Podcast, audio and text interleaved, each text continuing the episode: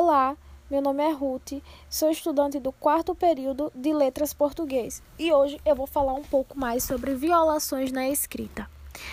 A escrita, para se tornar escrita, é algo em que o aprendiz deve ir se capacitando ao longo dos anos. Além da fonologia em si, no português, também temos aspectos morfológicos, gramaticais e textuais. E todas essas coisas inclusas em nosso português. Iniciarei então o processo para entendimento de como uma criança aprende a escrever. Vejamos. Em um determinado momento de convivência em que uma criança está inserida, ela aprende certos tipos de linguagem que acabam sendo produzidos na escrita dessa forma, e deixando assim certos traços e marcações onde percebe-se o apoio da oralidade, como por exemplo as duas palavras o e zoológico o zoológico, que, pedi, que pedido uma transcrição para a criança, passou a ser o zoológico, tudo junto, com a marcação do U. Então, ficando assim, o zoológico. Se formos parar para pensar em um certo tipo de pergunta intrigante, entraremos no assunto pela seguinte pergunta: Então, como uma criança aprende a escrever? Para responder isso, apresente aqui a utilização de três concepções a primeira é a transferência do produto, a segunda é o processo de construção de conhecimento baseado na própria escrita. E a terceira é o processo de produção de conhecimento intermediado pela oralidade. A primeira é a concepção que diz respeito ao que o aluno aprende do lado de fora e internaliza, como, por exemplo, o professor, o livro, as técnicas, o meio ambiente, etc. Dentro dela há o treino ortográfico que se dá quando, por exemplo, o aluno erra determinada palavra e, para se chegar ao êxito, precisa repetir ela algumas vezes. Não é um aprendizado muito eficaz, porque isso não garante ao aluno que ele não vai errar uma ou outra palavra com o mesmo som, mas com letras diferentes. Essa parte é mais baseada no teste. Se ele acerta todas, o conhecimento dele está ótimo. Mas se ele er-, erra algumas, ele entende que para poder tirar a nota máxima é preciso se esforçar um pouco mais, fazendo assim com que ele use muito mais da memória do que o exigido.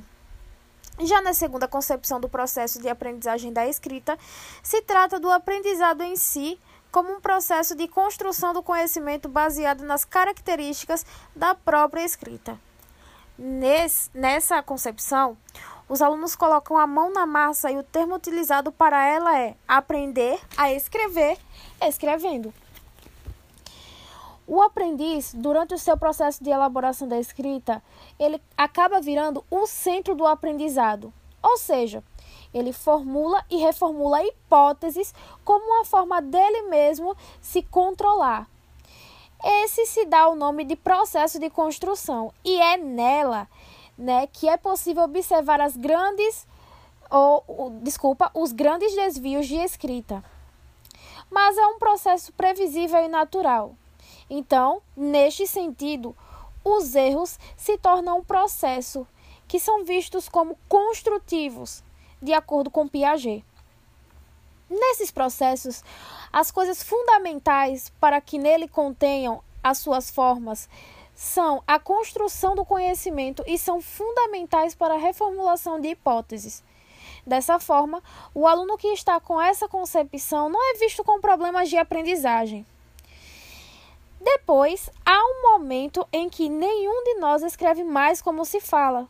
Então é aí que o aprendizado existe, porque somos programados biologicamente para aprender. Dessa forma, o aprendizado de forma racional se torna não por associação de estímulos à resposta, ou seja, se tornando racional. Aprendemos também que, de acordo com o grupo social em que estamos inseridos, as formas variam, as formas de falar e as formas de aprender. Para se falar uma língua, é preciso fazer a junção de sons e sentido. E ela é regulada pela gramática, mas não a gramática normal, aquela gramática que abrange é, coisas que realmente são coisas normativas, mas a gramática que entra num processo mais profundo, ou seja, que a gente pode ver um exemplo assim. É, a nosso ver, é reproduzido seis sons que estão atribuídos às letras. a palavra é brusco.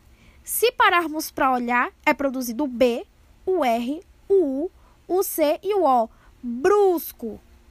Quando isso acontece, vemos então que é uma escrita alfabética. Inicialmente, quando as crianças ensaiam as produções escritas, elas acabam produzindo desenhos. E isso é muito notado nos anos iniciais da escola da criança. E um exemplo, é, basicamente produzido pelas crianças também, é a formulação da palavra família. Quando ela dá de cara com essa formulação da palavra família, geralmente ela vai escrever o quê? O pai, a mãe, se tiver irmãos, também se tiver animais, ela vai fazer a construção disso tudo. E isso se torna, no caso, é, uma escrita que os, os, os sons são atribuídos às letras. Ai, meu pai. A essa escrita desenhada, damos o nome de caráter pictográfico. Mas é importante lembrar que escrever alfabeticamente não significa escrever ortograficamente, tá? Para que isso aconteça, o aprendiz ele precisa enfrentar e superar outros problemas. Um outro exemplo de escrita pictográfica se dá quando na porta de cada banheiro de um estabelecimento, para representar o sexo de uma pessoa, do qual ela deve entrar, temos a figura de um boneco menino. E na outra porta nós temos uma boneca feminina com vestido. Então daí você já vai saber qual, de acordo com o seu sexo, você deve entrar. Já a escrita ideográfica é a representação do que se desenhou e qualquer conceito relacionado ao conceito original. Como, por exemplo, o desenho do Sol, que pode ser representado por luz, calor, dia quente, brilho, brilhante, claridade e muitos outros. Entrando um pouco para a parte dos sons de português, são produzidos por uma série de dispositivos ligados à anatomia e fazem parte do aparelho fonador, como por exemplo os pulmões, a laringe, as cavidades e as cavidades supraglóticas. Então, de acordo com, com esses sons, nós temos uma fala que é individual, ou seja, que tem começo e fim, a língua, que é coletiva, ou seja, permite esses atos de fala e é constante. Uma pessoa pode desativar sua fala, mas não pode desativar sua língua, tá? E daí nós temos a distinção de sons e letras. Os sons são representados por elementos mínimos da fala. E as letras é aquilo que nós chamamos de representação dos sons.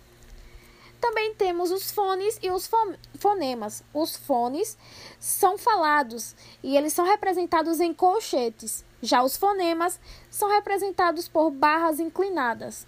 Os sons da língua, é, como por exemplo, e também são falados. Também temos a codificação e representação, que é o conjunto de elementos que assumem uma outra forma sem que perca as suas características internas. Alguns sons do português são, agora, os sons que o aprendiz procura escrever, são sons muito concretos, o que eles ouvem são capazes de reproduzir. As variações de sotaques na região não importam. O que importa é saber que, independente disso, estaremos falando de um mesmo objeto e na grafia a palavra continua a mesma coisa. Como ponto final, nós vamos a uma classificação de alguns problemas de escrita, tá bom? Temos a escrita pré-alfabética, que elas são muito naturais no início do processo de aprendizado da escrita, tá? Nós vamos reparar muito isso nós temos a escrita alfabética com correspondência trocada por semelhança de traçado. Esse caso é um outro caso comum, por causa da semelhança no traço das letras. Então, muitas vezes os, os aprendizes eles acabam confundindo isso durante um certo tempo. Também é, podemos observar que essas confusões geralmente acontecem com as letras M, N, P e Q, B e D tá? Então, nós temos também viola as violações das relações biunívocas entre os sons e os grafemas, que são, ah, como por exemplo, o grafema na palavra fava como mola. É muito difícil geralmente que isso aconteça, mas quando acontece, um aprendiz é, que não conseguiu, ele ainda pode estabelecer algumas relações mínimas que sejam em alguns sons e, grafe e grafemas.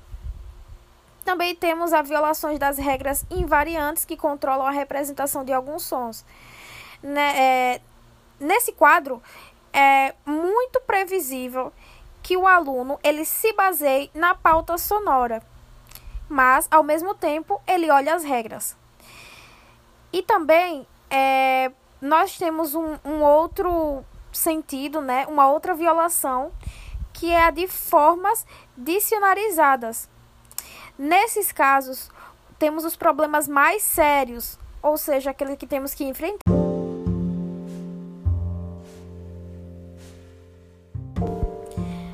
ponto final, podemos observar que os erros podem ser normais ou não, mas em pontos de crescimento são eles que ajudam a ampliar o vocabulário de um aluno, e é por ele que podemos ter uma ideia de como podemos ajudar e agir. Olá, meu nome é Ruth, sou estudante do quarto período de Letras Português e hoje eu vou falar um pouco mais sobre violações na escrita. A escrita, para se tornar escrita, é algo em que o aprendiz deve ir se capacitando ao longo dos anos. Além da fonologia em si, no português, também temos aspectos morfológicos, gramaticais e textuais. E todas essas coisas inclusas em nosso português. Iniciarei então o processo para entendimento de como uma criança aprende a escrever. Vejamos. Em um determinado momento de convivência em que uma criança está inserida, ela aprende certos tipos de linguagem que acabam sendo produzidos na escrita dessa forma, e deixando assim certos traços e marcações onde percebe-se o apoio da oralidade, como por exemplo as duas palavras o e zoológico. O zoológico, que, pedi, que pedido uma transcrição para a criança, passou a ser o zoológico, tudo junto, com a marcação do U. Então, ficando assim o zoológico. Se formos parar para pensar em um certo tipo de pergunta intrigante, entraremos no assunto pela seguinte pergunta: Então, como uma criança aprende a escrever? Para responder isso, apresente aqui a utilização de três concepções. A primeira é a transferência do produto a segunda é o processo de construção de conhecimento baseado na própria escrita. E a terceira é o processo de produção de conhecimento intermediado pela oralidade. A primeira é a concepção que diz respeito ao que o aluno aprende do lado de fora e internaliza, como, por exemplo, o professor, o livro, as técnicas, o meio ambiente, etc. Dentro dela, há o treino ortográfico que se dá quando, por exemplo, o aluno erra determinada palavra e, para se chegar ao êxito, precisa repetir ela algumas vezes. Não é um aprendizado muito eficaz, porque isso não garante ao aluno que ele não vai errar uma ou outra palavra com o mesmo som, mas com letras diferentes. Essa parte é mais baseada no teste. Se ele acerta todas, o conhecimento dele está ótimo. Mas se ele er-, erra algumas, ele entende que para poder tirar a nota máxima é preciso se esforçar um pouco mais, fazendo assim com que ele use muito mais da memória do que o exigido. Já na segunda concepção do processo de aprendizagem da escrita, se trata do aprendizado em si como um processo de construção do conhecimento baseado nas características da própria escrita. Nesse, nessa concepção, os alunos colocam a mão na massa e o termo utilizado para ela é aprender a escrever escrevendo. O aprendiz, durante o seu processo de elaboração da escrita, ele acaba virando o centro do aprendizado. Ou seja, ele formula e reformula hipóteses como uma forma dele mesmo se controlar, esse se dá o nome de processo de construção e é nela, né, que é possível observar as grandes ou, desculpa, os grandes desvios de escrita. Mas é um processo previsível e natural. Então, neste sentido, os erros se tornam um processo que são vistos como construtivos, de acordo com Piaget. Nesses processos, as coisas fundamentais para que nele contenham as suas formas são a construção do conhecimento e são fundamentais para a reformulação de hipóteses. Dessa forma, o aluno que está com essa concepção não é visto com problemas de aprendizagem. Depois, há um momento em que nenhum de nós escreve mais como se fala. Então é aí que o aprendizado existe, porque somos programados biologicamente para aprender. Dessa forma, o aprendizado de forma racional se torna não por associação de estímulos à resposta, ou seja, se tornando racional. Aprendemos também que, de acordo com o grupo social em que estamos inseridos, as formas variam, as formas de falar e as formas de aprender. Para se falar uma língua, é preciso fazer a junção de sons e sentido. E ela é regulada pela gramática, mas não a gramática normal, aquela gramática que abrange é, coisas que realmente são coisas normativas, mas a gramática que entra num processo mais profundo, ou seja, que a gente pode ver um exemplo assim. É, a nosso ver, é reproduzido seis sons que estão atribuídos às letras. A palavra é brusco. Se pararmos para olhar, é produzido o B, o R, o U, o C e o O. Brusco. Quando isso acontece, vemos então que é uma escrita alfabética. Inicialmente, quando as crianças ensaiam as produções escritas, elas acabam produzindo desenhos, e isso é muito notado nos anos iniciais da escola da criança. E um exemplo é, basicamente produzido pelas crianças também é a formulação da palavra família. Quando ela dá de cara com essa formulação da palavra família, geralmente ela vai escrever o quê? O pai, a mãe, se tiver irmãos, também se tiver animais, ela vai fazer a construção disso tudo. E isso se torna, no caso, é, uma escrita que os, os, os sons são atribuídos às letras. Ai, meu pai. A essa escrita desenhada, damos o nome de caráter pictográfico. Mas é importante lembrar que escrever alfabeticamente não significa escrever ortograficamente, tá? Para que isso aconteça, o aprendiz ele precisa enfrentar e superar outros problemas. Um outro exemplo de escrita pictográfica se dá quando na porta de cada banheiro de um estabelecimento, para representar o sexo de uma pessoa, do qual ela deve entrar, temos a figura de um boneco menino e na outra porta nós temos uma boneca feminina com vestido. Então daí você já vai saber qual, de acordo com o seu sexo, você deve entrar. Já a escrita ideográfica é a representação do que se desenhou e qualquer conceito relacionado ao conceito original. Como, por exemplo, o desenho do sol, que pode ser representado por luz, calor, dia quente, brilho, brilhante, claridade e muitos outros. Entrando um pouco para a parte dos sons de português, são produzidos por uma série de dispositivos ligados à anatomia e fazem parte do aparelho fonador, como por exemplo os pulmões, a laringe, as cavidades e as cavidades supraglóticas.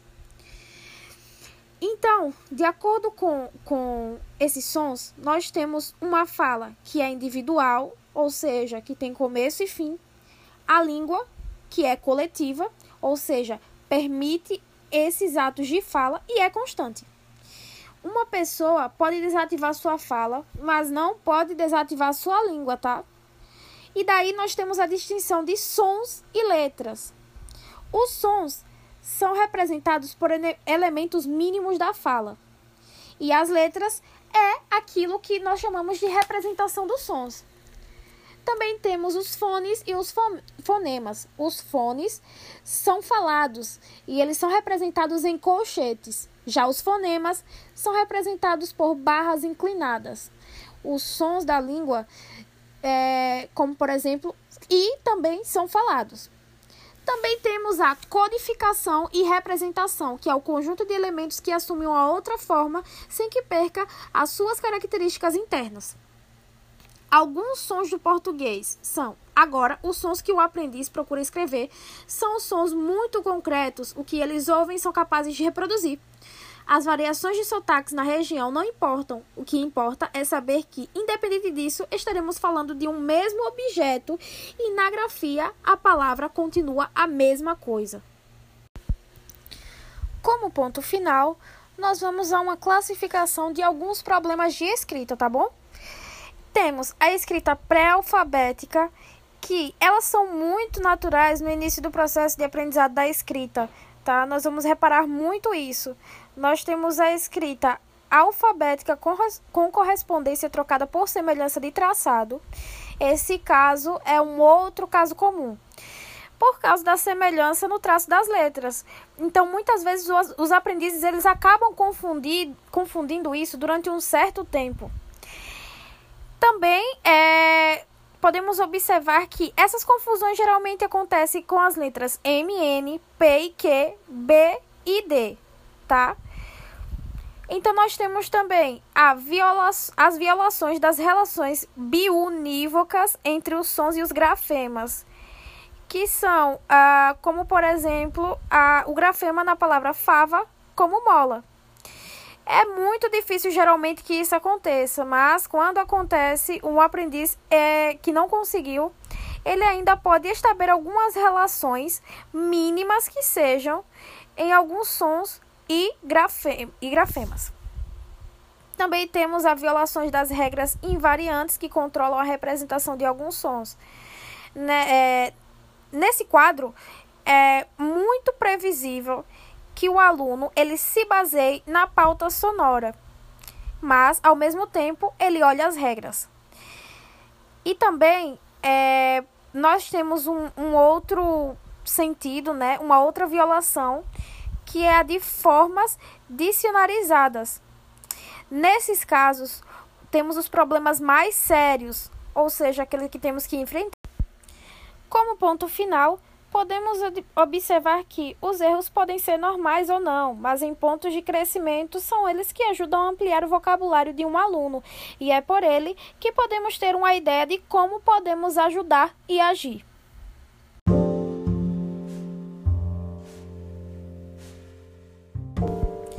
Como ponto final, podemos observar que os erros podem ser normais ou não, mas em pontos de crescimento são eles que ajudam a ampliar o vocabulário de um aluno, e é por ele que podemos ter uma ideia de como podemos ajudar e agir.